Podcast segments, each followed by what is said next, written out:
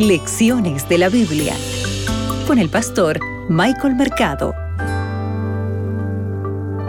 Un saludo para ti, amable oyente. Continuamos aquí en Lecciones de la Biblia.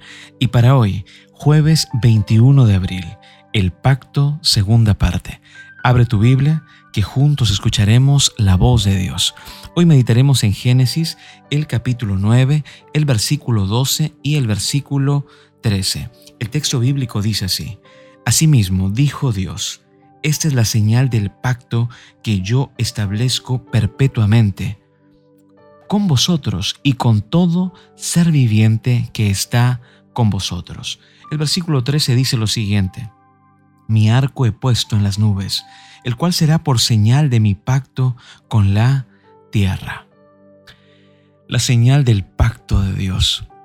En la estructura de la historia del diluvio, el arco iris equivale al sábado en el relato de la creación.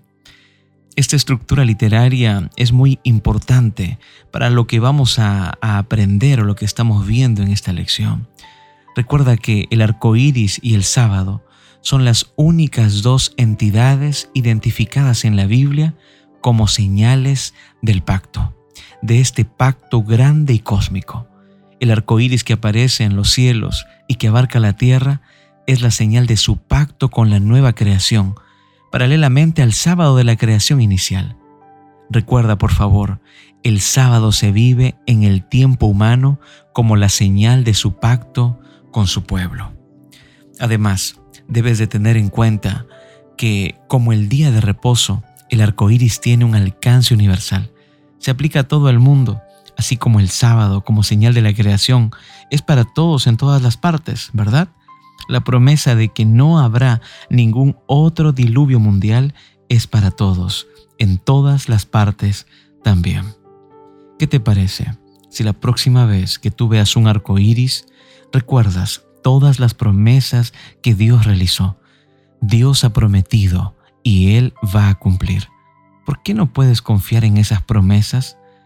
¿Qué te parece si hoy en adelante pedimos ayuda a Dios para que nos ayude a recordar sus promesas y cuando veamos el arco iris podamos confiar una vez más en el poder creador. ¿Te parece si oramos?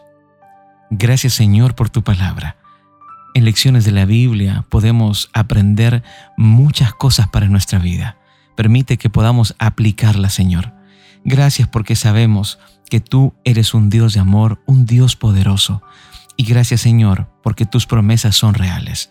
Permite que podamos recordarlas siempre. Oramos Señor, en el nombre de Jesús. Amén. Acabas de escuchar Lecciones de la Biblia con el pastor Michael Mercado.